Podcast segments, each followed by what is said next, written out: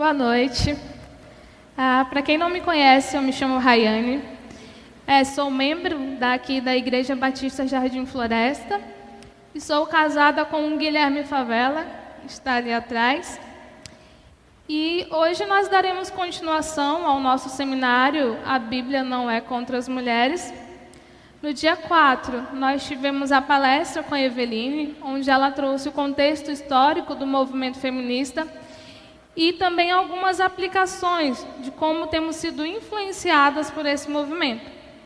Hoje, como nós podemos ver no slide, eu trarei uma perspectiva bíblica mostrando que não, a Bíblia não é contra as mulheres.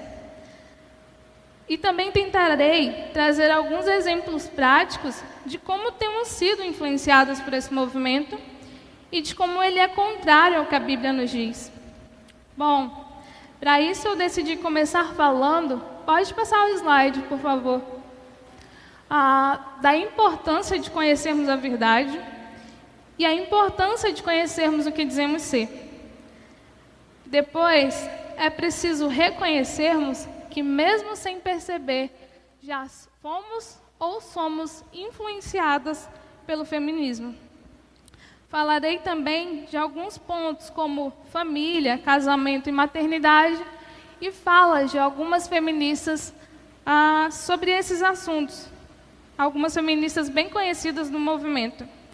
E trarei o contraponto, que é o que a Bíblia nos diz sobre esses assuntos. E por fim, espero conseguir responder a pergunta. Obrigada. Posso ser feminista e cristã? Bom, como eu já falei, acredito ser importante a gente começar falando sobre a importância de começar ou de conhecermos a verdade e como é fundamental conhecermos o que dizemos ser. Considere essa ilustração. Se eu dissesse a vocês que eu amo piano e que eu tenho um grande contentamento em tocá-lo. Como vocês saberiam ou descobririam se os meus sentimentos a respeito de piano são verdadeiros ou não? É simples, né? Apenas me peça para tocar para vocês, me peçam para tocar para vocês. Uma pessoa que ama de verdade tocar piano, ela se disciplina a estudar piano, ah, por meio de muita aplicação de aliás, por meio da aplicação de muita disciplina mental, sua proficiência em tocar e, consequentemente, seu amor por tocar crescerão e serão aprimorados. Quando nós nos propomos a fazer algo, nós procuramos conhecer mais sobre aquele algo, né? nós procuramos estudar mais sobre aquilo. Quando nós gostamos de alguém, por exemplo, nós procuramos saber mais sobre aquela pessoa, sobre o que ela gosta e o que a deixa feliz. Quando nos tornamos cristãs, é isso que deve acontecer também.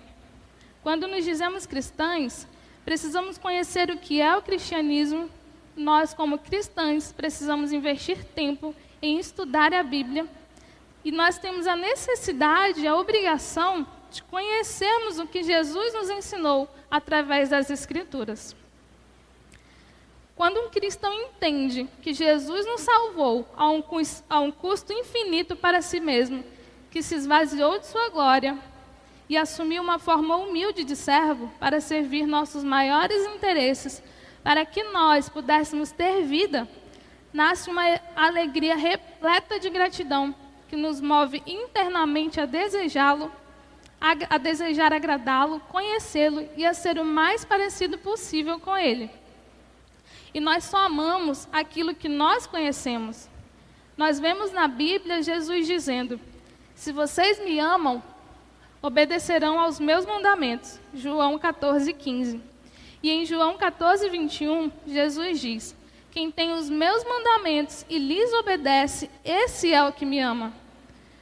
E em 3 João, ele diz: Não tenho alegria maior do que ouvir que os meus filhos estão andando na verdade.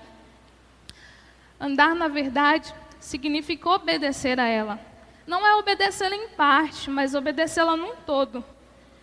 Não é professar uma fé religiosa e, na prática, a existência de Deus não fazer diferença alguma em sua vida. Não ter impacto perceptível algum em suas decisões e conduta de vida. A palavra de Deus precisa ser o nosso padrão de, de vida em obediência a Deus. Muitas ideologias não são pregadas. É necessário estarmos firmadas no que diz a palavra de Deus, para não sermos enganadas, assim como Eva foi enganada por Satanás. Paulo, preocupado com a fidelidade de Coríntios, em 2 Coríntios diz: O que receio e quero evitar é que, assim como a serpente enganou Eva com astúcia, a mente de vocês seja corrompida e se desvie da sua sincera e pura devoção a Cristo. 2 Coríntios 11, 3. E para que a nossa mente não seja corrompida, nós precisamos estar em constante busca de conhecimento, em constante busca ou em constante leitura da Bíblia. João Calvino costumava dizer que o verdadeiro conhecimento de Deus está na Bíblia. Para o reformador francês, como também para qualquer um que se afirme crente. A Bíblia é a palavra de Deus. A nossa mente precisa estar em Cristo. A nossa visão de mundo deve ser norteada pelo que a Bíblia, pelo que a palavra de Deus, a Bíblia nos diz. Então, a nossa intenção aqui hoje é pensarmos à luz da Bíblia e tirarmos conclusões à luz da Bíblia. Afinal, a Bíblia, é o que nós dizemos, será nossa regra de fé e prática ela deve orientar nossa visão de vida e de mundo. Bom, mas é necessário nós reconhecermos que somos, né, ou já fomos, mesmo que sem perceber, influenciadas pela ideologia feminista. Nós vivemos num tempo em que, em que somos engolidos pela nossa cultura. S.C. Sproul diz em seu livro Faça a Diferença que nós somos incoerentes e confusos porque não conseguimos saber, entender onde o cristianismo termina e o paganismo começa. Não sabemos onde estão as linhas divisórias. Consequentemente, as, atravessamos essas linhas de um lado para o outro, fazendo incursões entre as trevas e a luz. Estamos perdidos em nossa cultura, girando de um lado para o outro, dentro do caldeirão, enquanto um outro alguém controla a colher. Nós não temos bem certeza se somos testemunhas ou se nós é que precisamos de um testemunho. Não sabemos se somos os missionários ou o campo missionário. Ao não conhecermos o que a palavra de Deus nos diz, somos facilmente enganadas pela ideologia feminista. No entanto, como disse Idel Brand, vivemos em um mundo tão profundamente mergulhado no secularismo que muitos de nós sequer têm noção de como somos influenciadas por essa desastrosa ideologia. Há inclusive alguns cristãos devotos e fiéis que se sentiriam ofendidos de estarem manchados pelo espírito dos tempos. E, contudo, em certas situações concretas, suas atitudes denunciam que a fumaça do secularismo já penetrou os pulmões de seus espíritos e subindo até o cérebro, tingiu seus juízos. Paula Ximenes, na conferência Mulheres Cristãs, usa um exemplo bem interessante de um pastor que sugeriu, de um teste que um pastor sugeriu. O teste era o seguinte: ele dizia, pegue uma adolescente da igreja, sua filha adolescente, e diga que ela vai participar de um chá com as, senhora, com as senhoras da igreja. Então você vai dizer a ela o seguinte: você vai lá e sempre que te perguntarem sobre o seu futuro, sobre o que você quer ser, você vai olhar bem nos olhos delas e vai dizer, vai dizer: eu quero ser esposa e mãe. Então, leve ela até lá e veja as senhoras a receberem, a acolherem, a abraçarem, a perguntarem como está a vida dela, o que ela está fazendo, quais são seus planos, então ela vai olhar nos olhos delas e vai dizer: Eu quero ser esposa e mãe. E aí você vai perceber, você vai sentir a pressão que aquela jovem vai receber. Porque elas vão olhar para ela e vão dizer: Que bom, minha filha, que bom. Mas o que mais você quer ser? O que mais você quer fazer? E para você, por você, o que você quer? O que você vai fazer? quais são as suas ambições, sabe? Como se ser esposa e mãe fosse não fosse o suficiente, como se isso fosse pouca coisa. Um outro exemplo interessante que eu trouxe é o da Isa Cavalcante. Ela é esposa de um pastor bem conhecido da internet, eu acho que muitos aqui devem conhecer. Ela tem mestrado, mas escolheu não exercer a profissão para se dedicar ao lar. Ela sempre re responde perguntas na caixinha do Instagram e costumeiramente ela recebe perguntas do tipo: Ah, mas você não quer ser escritora? Porque você se comunica tão bem, deveria ser palestrante. Por que você não cria um curso? Vejo você com mestrado, mas tão feliz cuidando da sua família. E ela diz: Sou muito realizada em ocupar o lugar que Deus escolheu para mim. E sim, isso causa estranhamento nas pessoas. Sempre me perguntam se eu não quero ser ou fazer algo mais, como se o que eu faço não fosse o bastante para me trazer satisfação e alegria. As pessoas, mesmo na igreja, não estão preparadas para lidar com a simplicidade e a riqueza da vida comum. Estamos sempre em busca de mais, quando o Senhor já nos deu tudo o que precisamos para servi-lo. Se um dia eu escrever um livro, der, der palestras, criar um curso, não será para suprir lacunas em mim, ou buscar alegrias maiores que o tesouro de Deus já me deu, minha família. Quantas de nós não já ouviu? Não case cedo, estude, foque na sua carreira, não tenha filhos ou tenha poucos filhos. Não dependa do seu marido, estude para não depender de homem, e por aí vai.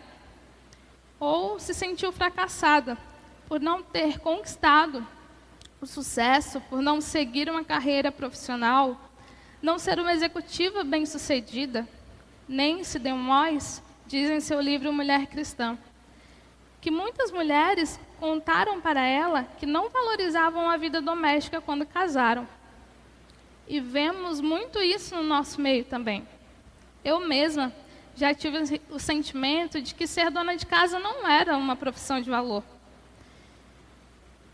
E Nancy diz que isso acontece porque essas mulheres nunca desenvolveram uma concepção sobre a importância da vida familiar quando, quando eram solteiras.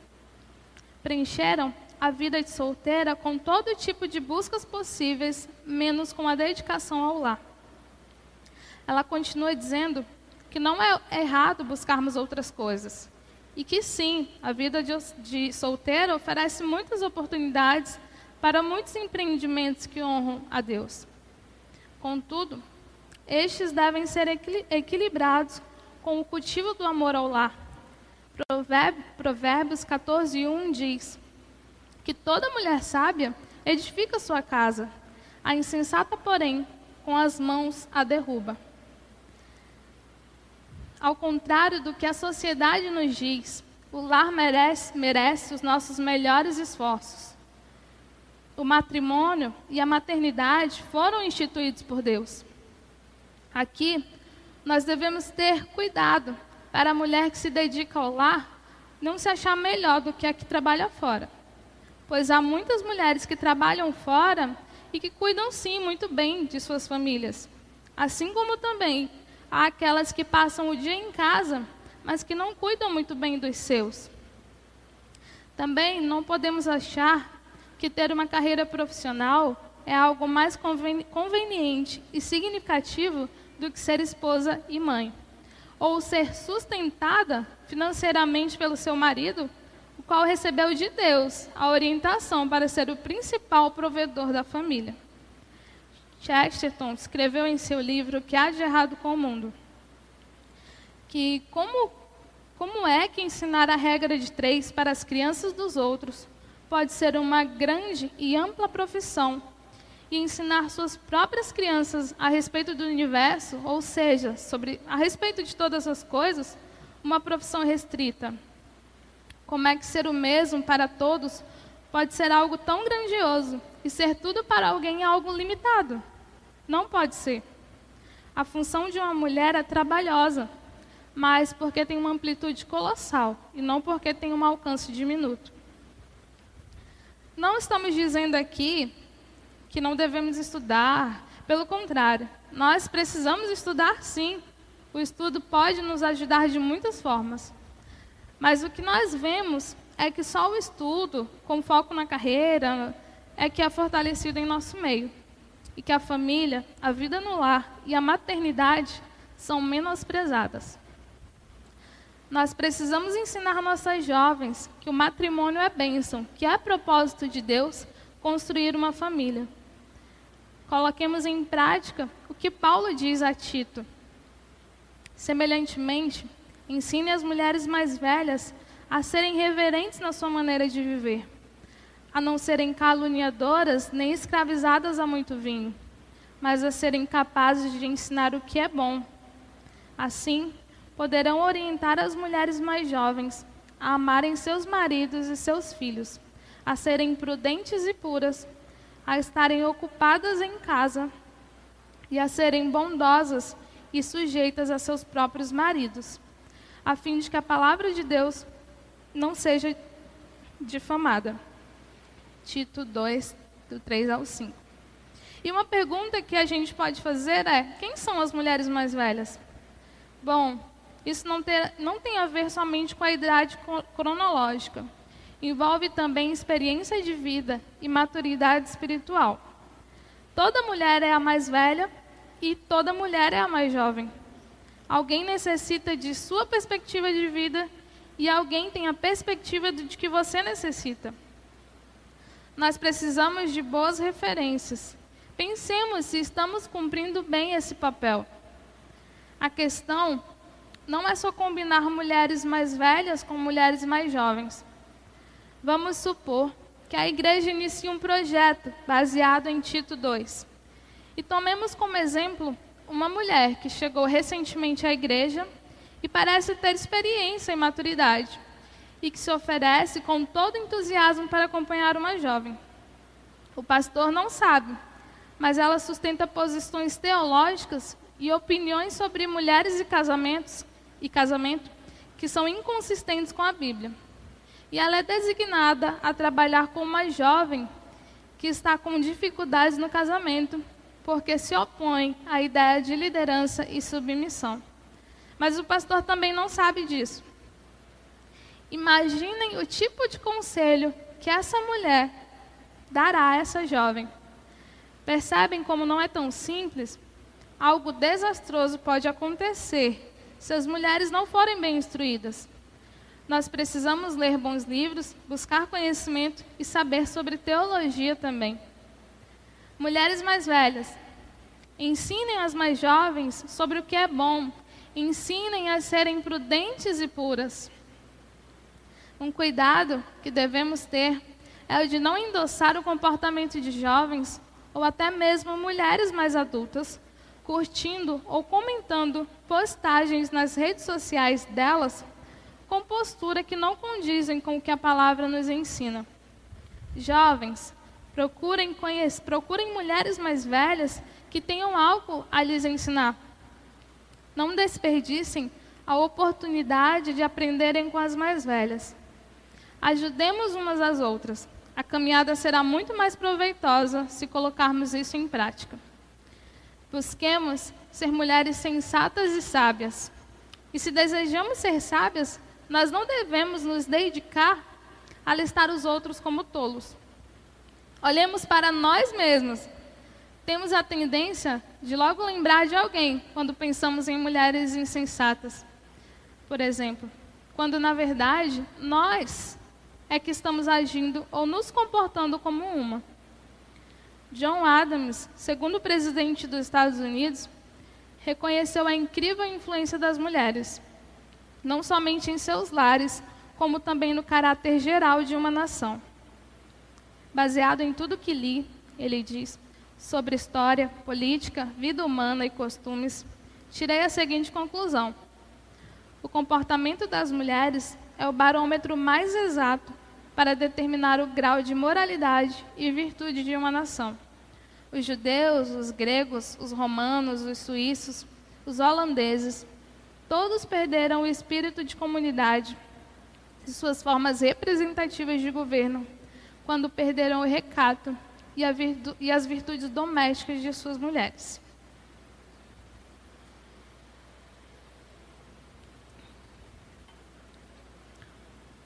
Nós temos um poder de influência muito grande. E já temos muitos exemplos de mulheres insensatas e com influência destrutiva em nossa sociedade. Basta olharmos as figuras públicas, artistas, mulheres de destaque.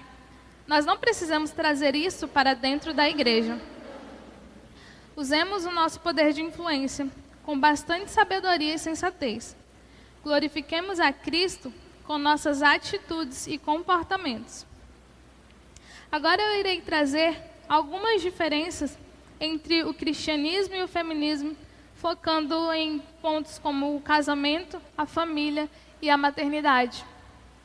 As setas ali são proposital, porque um caminha para um lado e o outro para um outro lado. Primeiramente, é importante lembrarmos que a autoridade da Escritura era e ainda é alvo, alvo contínuo do movimento feminista. E que a família, casamento e maternidade são pontos conflitantes entre o cristianismo e o feminismo. Apesar disso, é possível vermos hoje mulheres que se dizem feministas cristãs. Outro dia eu vi uma, uma, uma jovem feminista divulgando uma live com o tema Pró-feminismo e feminismo cristão. Uma das, palestrantes é apresentada como pró-feminista e crente, criadora de conteúdo que desconstrói o crente. E a outra é apresentada como ativista feminista cristã, criadora de, criadora de conteúdo sobre feminismo cristão, onde desconstrói a imagem de que cristão não pode ser feminista.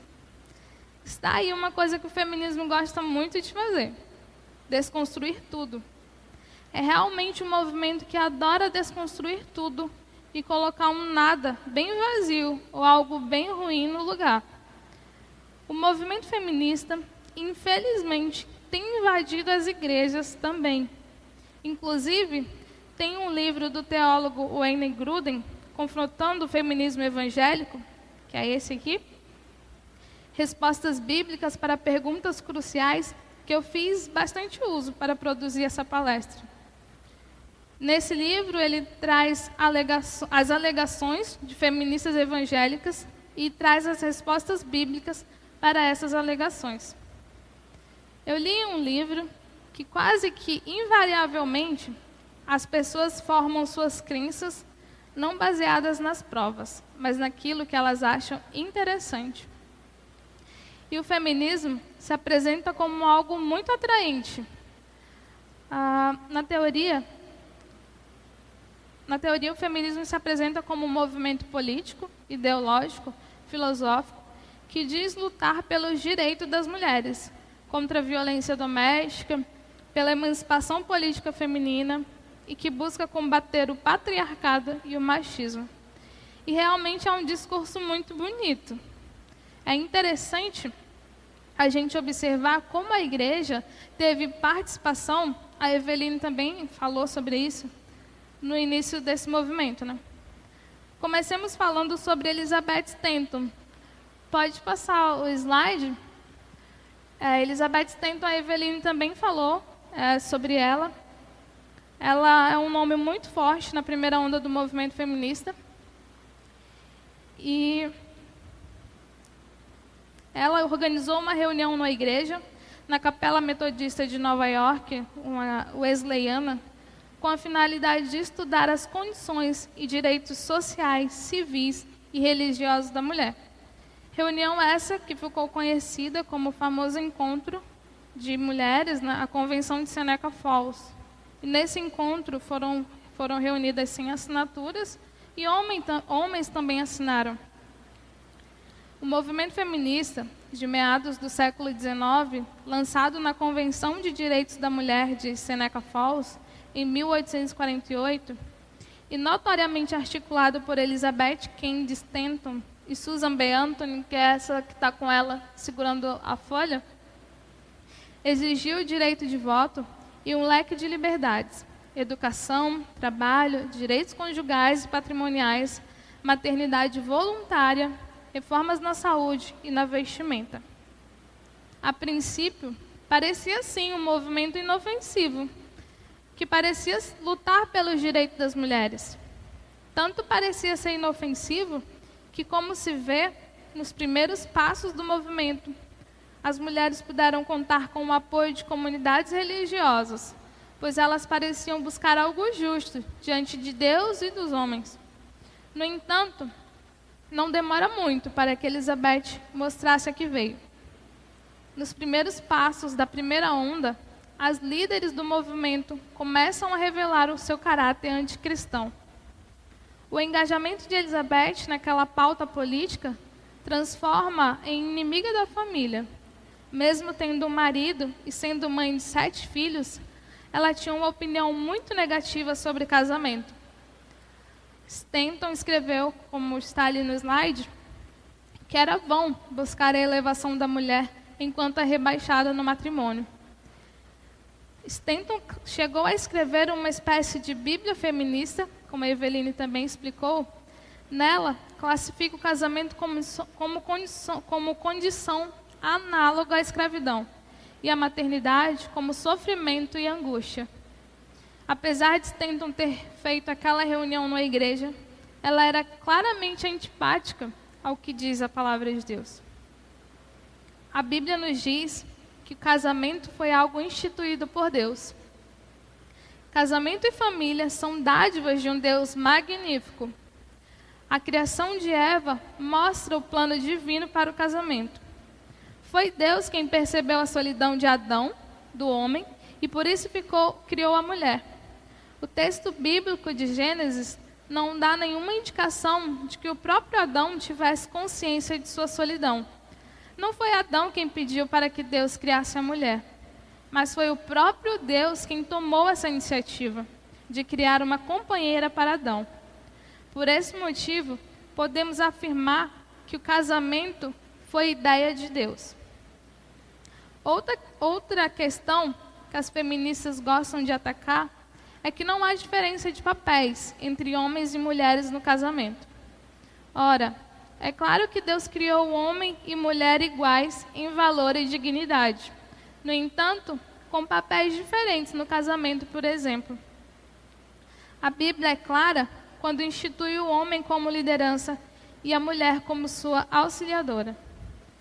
Em 1 Timóteo 2,13, nós vemos que o homem foi criado primeiro e, ao contrário do que alguns gostam de sugerir, a liderança do homem não foi consequência da queda. Era assim desde o princípio. A mulher foi criada para ser auxiliadora do homem e não há nenhum demérito nisso. Deus estabeleceu as coisas dessa forma e viu que era bom. Ser ajudadora do homem é o propósito para qual a mulher foi criada no que diz respeito à sua condição de esposa. Como disse Andreas Kostenberg, por mais contracultural que pareça, essa é a mensagem de Gênesis 2, confirmada pela interpretação apostólica do Novo Testamento. Homens e mulheres precisam aceitar os papéis que Deus lhes ordenou. Só assim nós encontraremos satisfação plena e a sabedoria de Deus na criação será revelada e exaltada. Algumas pessoas que defendem o feminismo evangélico gostam de usar Débora para alegar que a mulher pode exercer esse papel de liderança na igreja.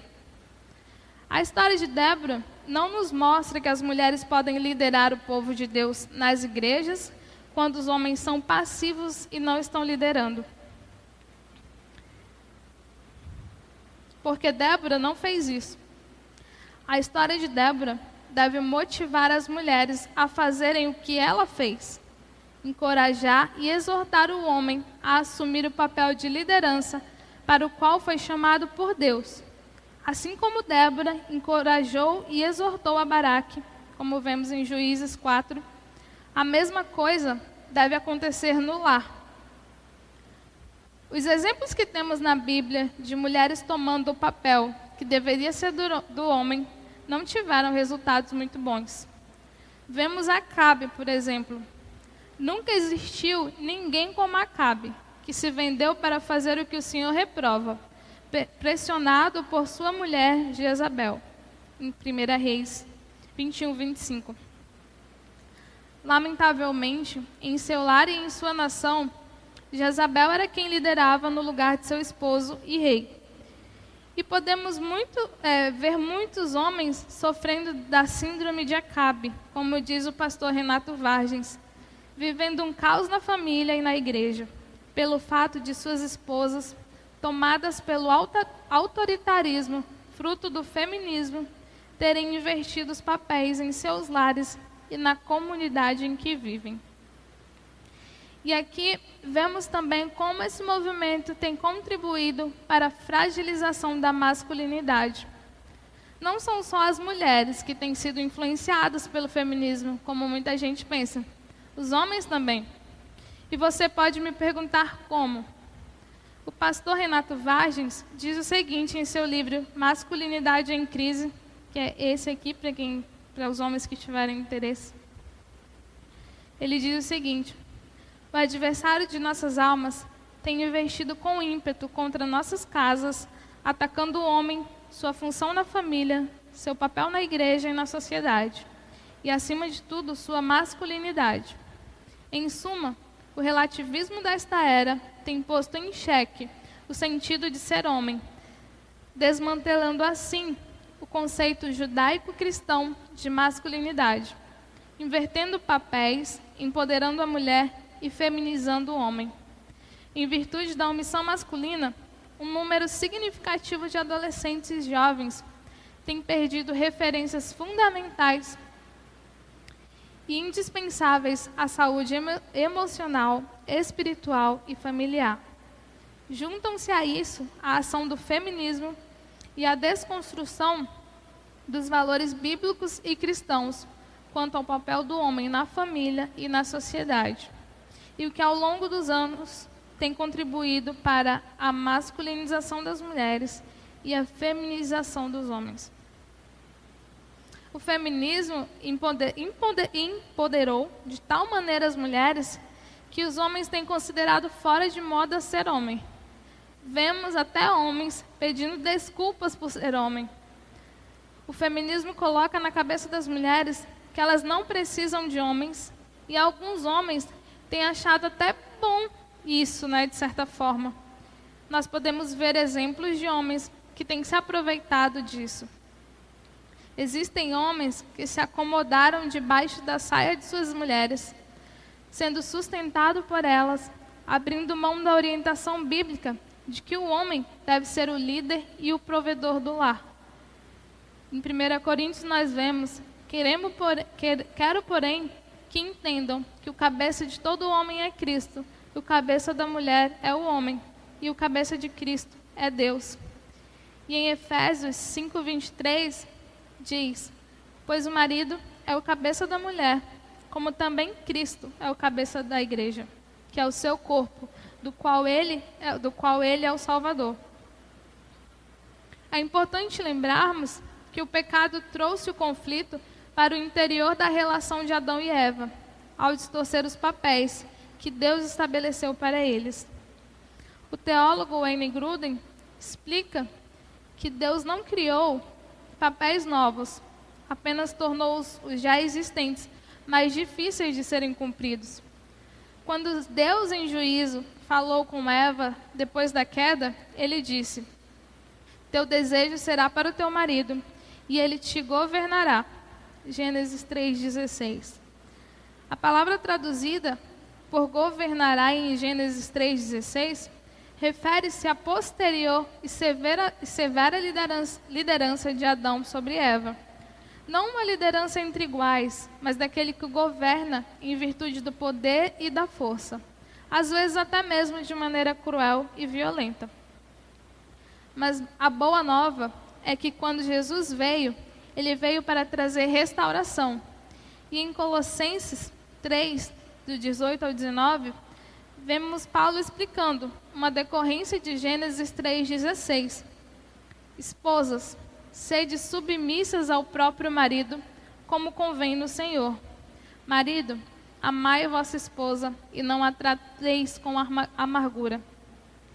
Bom, mas voltemos a Elizabeth Stanton. Diferentemente do que ela dizia, a palavra de Deus nos diz que filhos são herança do Senhor. Salmos 127, 3.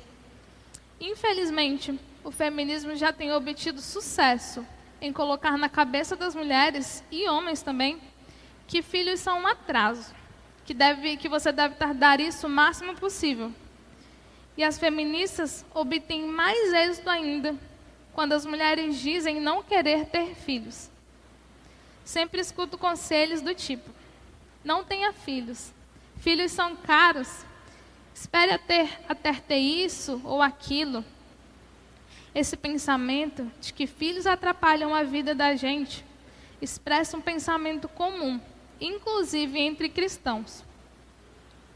Nós vivemos em um tempo em que filhos são evitados a todo custo, como se fossem doenças. Não queremos responsabilidades. O hedonismo é a regra. Dar à luz e criar filhos continua sendo parte fundamental dos desígnios de Deus para homens e mulheres nos dias de hoje. Deus, depois de abençoar Adão e Eva, disse: Sejam férteis e multipliquem-se Gênesis 1, 28. Eles foram abençoados. Ninguém nega uma bênção. Mas o que acontece é que nós não queremos os meios pelos, pelos quais Deus nos abençoa. Por exemplo, a, nós queremos ter uma saúde boa, queremos ser fitness, mas não, não queremos o esforço necessário para que isso aconteça.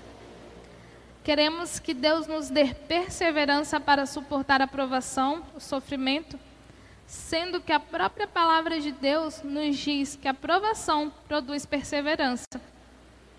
Queremos os benefícios, mas rejeitamos os meios pelos quais Deus opera. Não é uma missão fácil colocar filhos no mundo, todo mundo aqui sabe, e criá-los até seguirem os seus caminhos. É difícil, mas com certeza é um privilégio receber essa bênção de gerar uma vida. Imagina você ser escolhida por Deus, pelo Criador de todas as coisas, para gerar uma outra vida através da sua, pois é só Ele quem dá a vida. Eu só consigo pensar nisso como realmente uma dádiva e um privilégio vindo de Deus. Se dispor a ter filhos, a investir tempo, dinheiro e até saúde na construção de uma vida além da sua, é o maior projeto ao qual alguém pode se entregar para experimentar uma felicidade e bênção que jamais seria conhecida de outra maneira. Outro ponto importante de falarmos é sobre o aborto. Uma questão muito levantada pelas feministas e que também vai contra o que a Bíblia nos ensina. No slide, a gente pode ver, pode passar, por favor?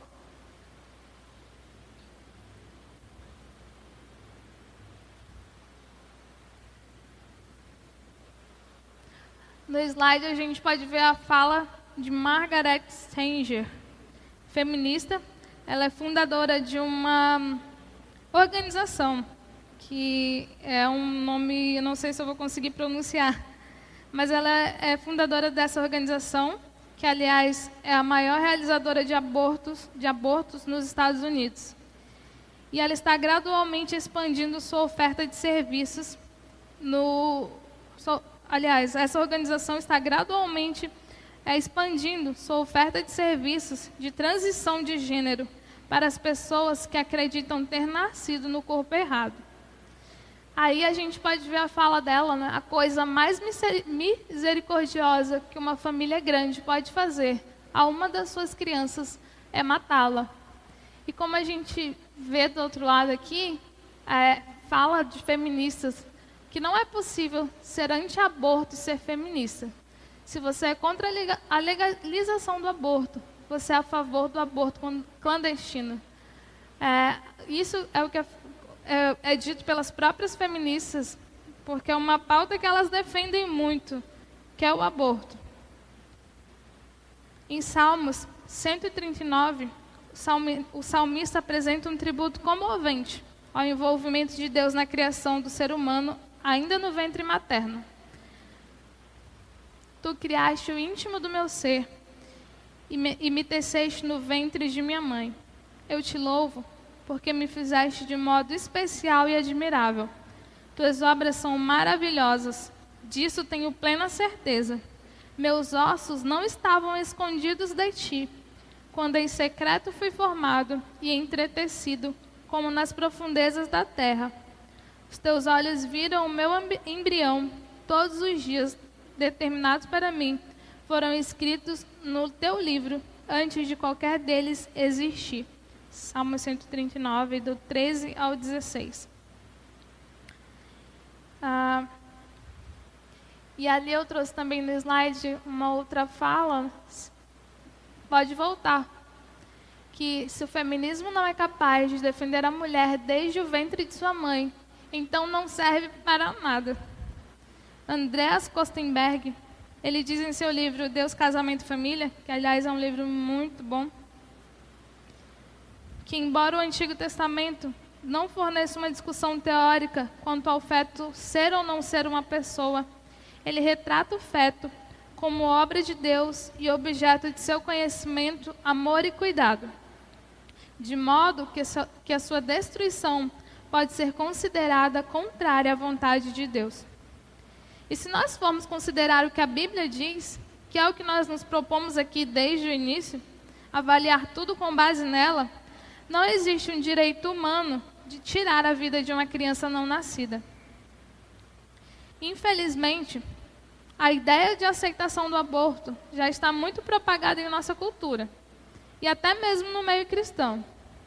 Para a gente ter uma ideia, eu vou usar um exemplo que eu vi esses dias nas redes sociais uma jovem postou uma foto e na legenda ela dizia que não foi abortada porque o seu avô não permitiu, porque ele disse que a adotaria, né? Ele disse para a mãe, no caso a filha dele, que ela não abortasse porque ele adotaria a criança.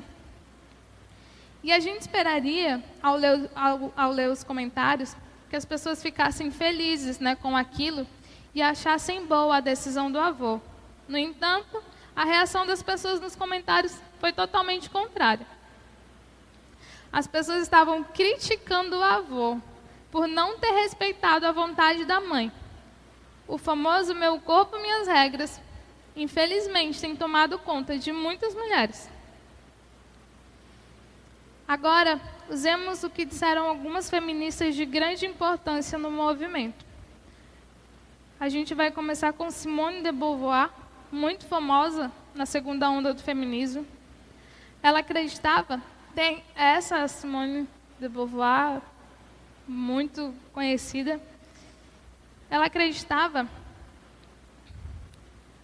que a Bíblia, ou que comumente se chamava de ideologia cristã, tinha grande responsabilidade pela situação opressiva em que as mulheres se encontravam. Ah, e aqui também tem uma, uma a gente pode encontrar várias falas da, da, Simone, e eu trouxe uma delas que, que ela dizia o seguinte, que enquanto a família, o mito da família, o mito da maternidade e o instinto maternal não forem destruídos, as mulheres continuarão a viver sob opressão. Nenhuma mulher deveria ter autorização para ficar em casa e cuidar das crianças. Mas continuando, como a gente, como eu falei aqui, Simone, ela acreditava que a Bíblia, ou o que comumente a gente chama de o, que comumente se chamava de ideologia cristã, tinha grande responsabilidade pela situação opressiva né, em que as mulheres se encontravam. No entanto, isso é uma grande mentira. O cristianismo, que nasceu em um mundo onde a cultura romana e hebraica viviam juntas, elevou a posição da mulher a uma altura sem precedentes. Na, a gente pode ver que várias mulheres eram discípulas de Cristo. Lucas 8, uma prática da qual não se tem nenhuma notícia entre os rabinos de sua época. A primeira revelação clara de Cristo, de sua identidade como Messias verdadeiro, foi feita a, foi feita a mulher samaritana. João 4, 25 e 26. Ele sempre tratou as mulheres com a maior dignidade, até mesmo as mulheres que poderiam ser tratadas diferentemente como marginais.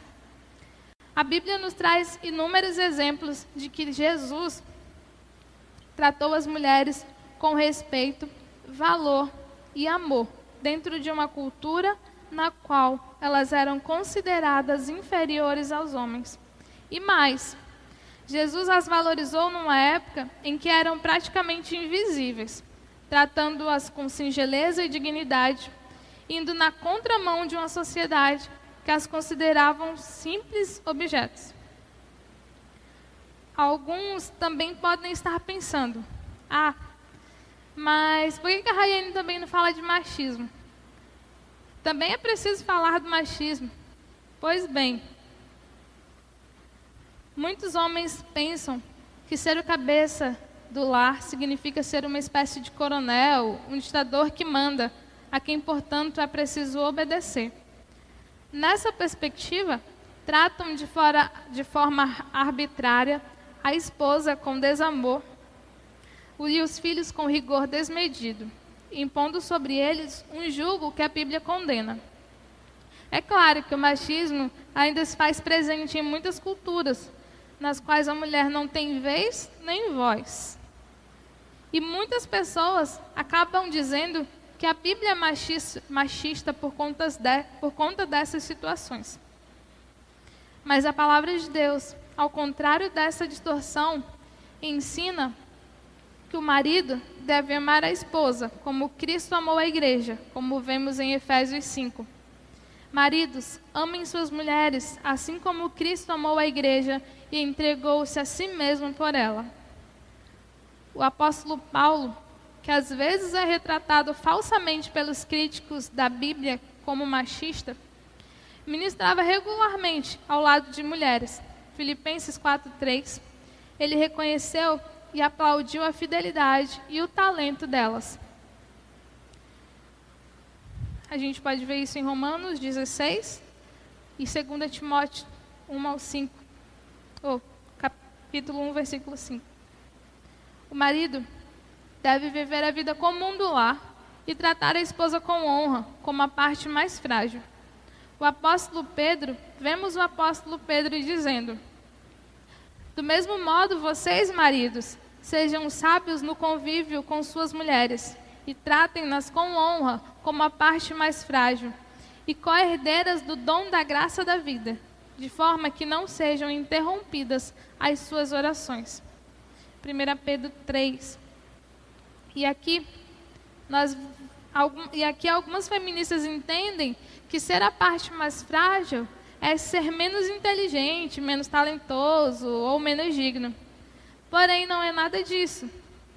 A Alice Hildebrand traz em seu livro O Privilégio de Ser Mulher alguns contra e prós de ser vista como a parte mais frágil.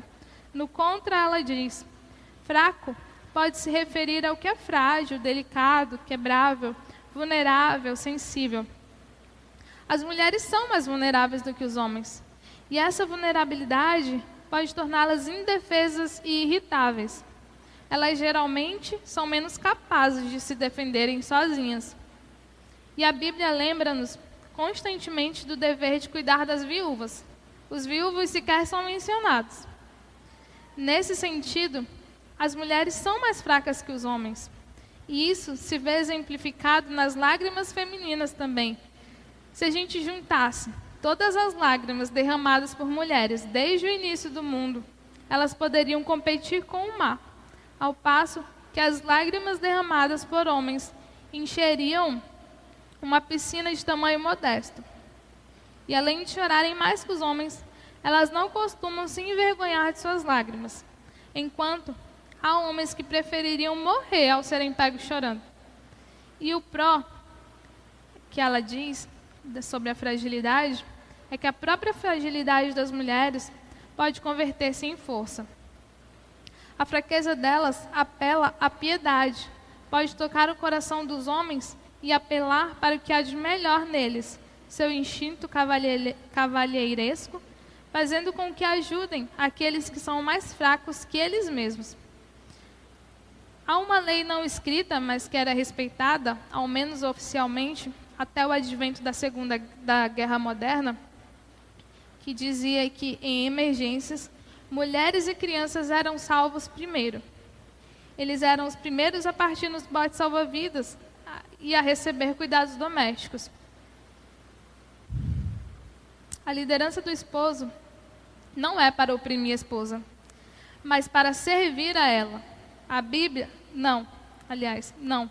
A Bíblia não é contra as mulheres e o cristianismo não oprime as mulheres, como algumas feministas gostam de vociferar. Gloria Steinem, que tem também um, um slide com a foto dela, pode passar. É, essa, nessa foto em preto e branco, ela bem mais nova e essa foto colorida já é ela atualmente, né? Se eu não me engano, ela já está com acho que 86 anos. Ela é uma jornalista estadunidense, célebre por seu engajamento com o feminismo e sua atuação como escritora e palestrante, principalmente durante a década de 60. E ela confessou esperar que todo o teísmo fosse extinto. Ela diz o seguinte: até o ano 2000, vamos, espero eu, criar nossos filhos a acreditar no, no potencial humano, não em Deus. Anne Galo, também pode passar o slide, tem a foto dela, ela já é mais nova.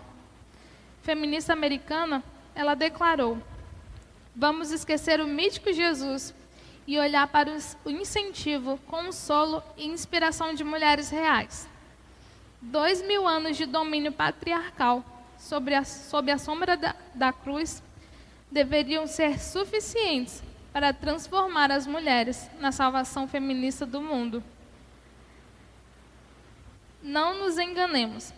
Só podemos ter salvação em Cristo Jesus. E em todos os lugares que o Evangelho se propagou, via de regra, a posição social, legal e espiritual da mulher foi elevada. Nos momentos em que o evangelho foi reprimido, seja pela opressão, pelas religiões falsas, pelo secularismo, pela filosofia humanista ou pela decadência espiritual, aí sim a posição da mulher foi rebaixada na mesma proporção.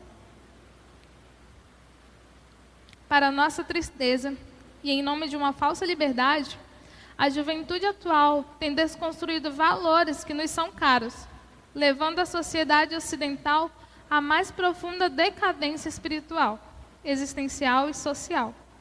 Nós precisamos ter muito cuidado, pois ideologias como o feminismo têm sido um perigo não só para as mulheres, mas para toda a sociedade. E a verdadeira liberdade está em Cristo Jesus. Nós não recebemos liberdade em Cristo para sermos escravizadas por um movimento, pela ideologia como o feminismo. Pois é isso que o feminismo faz. Ele escraviza as mulheres, dizendo o que elas podem e o que elas não podem fazer.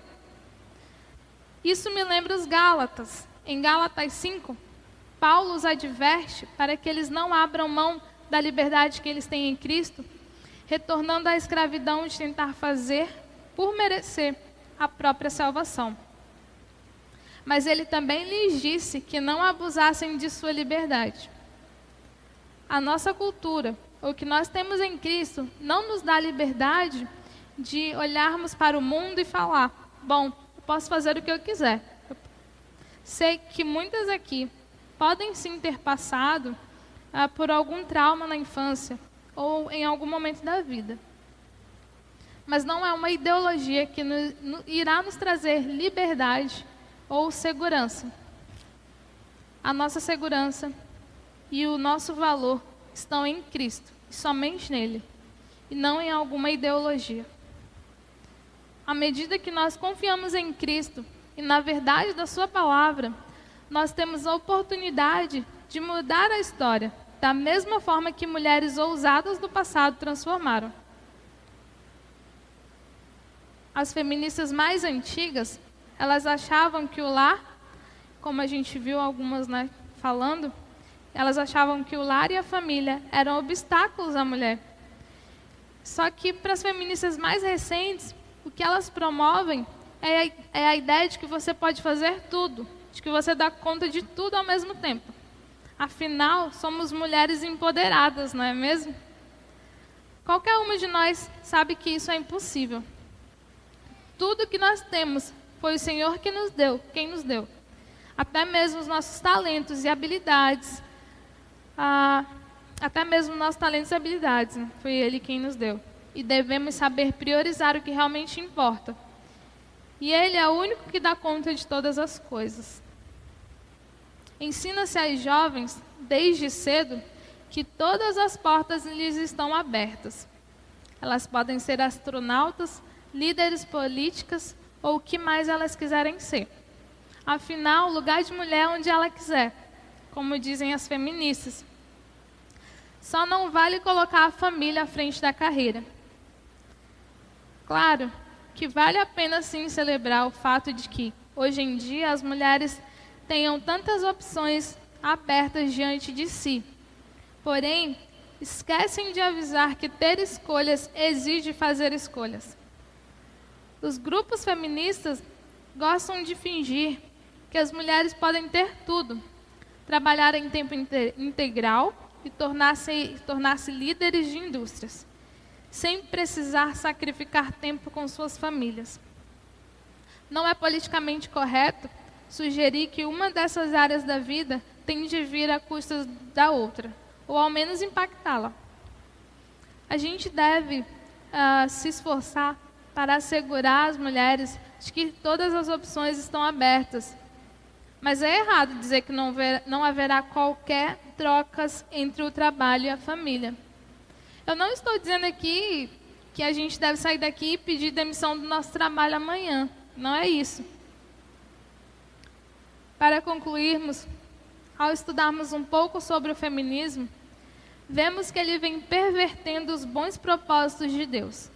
E esse é o modo de Satanás agir, revertendo o plano de Deus.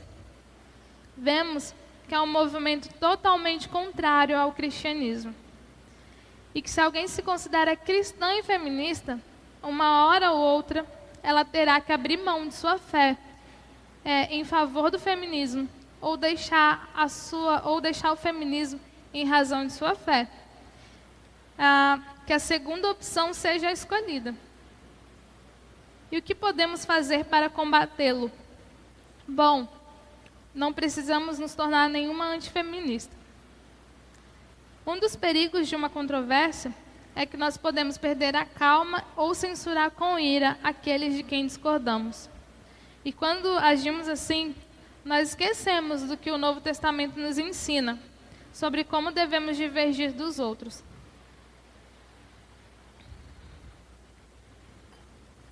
Em 2 Timóteo 2, 24 e 25, nós vemos: Ao servo do Senhor não convém brigar, mas sim ser amável para com todos, apto para ensinar, paciente. Ele deve corrigir com mansidão os que se lhe opõem, na esperança de que Deus lhes conceda o arrependimento, levando-os ao conhecimento da verdade. E em Tiago 3,16 diz, diz o seguinte: mas a sabedoria que vem do alto é primeiramente pura, depois pacífica, moderada, tratável, cheia de misericórdia e de bons frutos, sem parcialidade e sem hipocrisia. Então, nós não precisamos ir às redes sociais e ficar atacando as pessoas, tentando a todo custo enfiar a verdade na cabeça delas é preciso de sabedoria e sensatez também. Um outro perigo de uma controvérsia é a tentação à passividade e ao evitamento de uma questão que o Senhor pede que tratemos dela em nossa geração. Nós cristão, cristãos não devemos viver alheios à nossa cultura, ao que acontece na nossa sociedade, aguardando a volta de Cristo. Nós precisamos ser atuantes, ser realmente como uma candeia que ilumina tudo ao nosso redor. Ninguém acende uma candeia e a coloca debaixo de uma vasilha. Pelo contrário, coloca-a no lugar apropriado e assim ilumina todos os que estão na casa. Sejamos cristãos de verdade. Passamos a nossa parte sem ser negligente em questões que o Senhor pede que falemos também. A mensagem total do igualitarismo feminista é que não existe nada de realmente extraordinário em relação à mulher. E certamente essa não é a mensagem das Escrituras. A Bíblia honra a mulher como ela é e a incentiva a buscar honra de uma maneira exclusivamente feminina. A gente vê Provérbios 31. Não precisamos ser iguais aos homens para sermos honradas.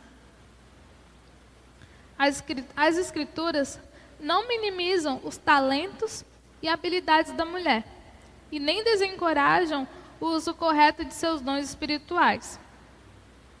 Pelo contrário, toda vez que a Bíblia fala expressamente sobre as marcas de uma mulher excelente, o destaque sempre está em sua virtude feminina. As mulheres mais importantes da Bíblia não eram influentes por causa de sua carreira, mas por causa do seu caráter. A mensagem que essas mulheres passam coletivamente não é sobre a igualdade de gênero, mas sim sobre a verdadeira excelência feminina. E ela sempre é exemplificada pelas qualidades morais e espirituais, em vez da posição social, da riqueza ou da aparência física. Sabe, a única maneira da gente avançar é retornando às Escrituras. O Senhor nos deixou as Escrituras Nelas podemos a viver, como a, podemos aprender a viver como mulheres sábias numa época depravada. E confessemos que muitas vezes temos nos comportado como mulheres tolas e busquemos andar como convém aqueles que dizem conhecer o Senhor. Peçamos ao Senhor que nos mostre onde temos errado, para que possamos nos arrepender e nos voltar para Cristo que Ele nos livre de nossa insensatez e levante mulheres sábias que edificam seus lares e levante homens, homens que assumam o papel que Deus lhes ordenou. Que nossas vidas glorifiquem e cumpram os propósitos de Deus aqui na terra. Eu encerro com a recomendação de Paulo aos Efésios, mas que também serve para nós. Tenham cuidado com a maneira como vocês vivem, que não sejam como insensatos, mas como sábios, aproveitando ao máximo cada oportunidade, porque os dias são maus. Portanto, não sejam insensatos, mas procurem compreender qual é a vontade do Senhor. Efésios 5, do 15 ao 17. Que Deus nos abençoe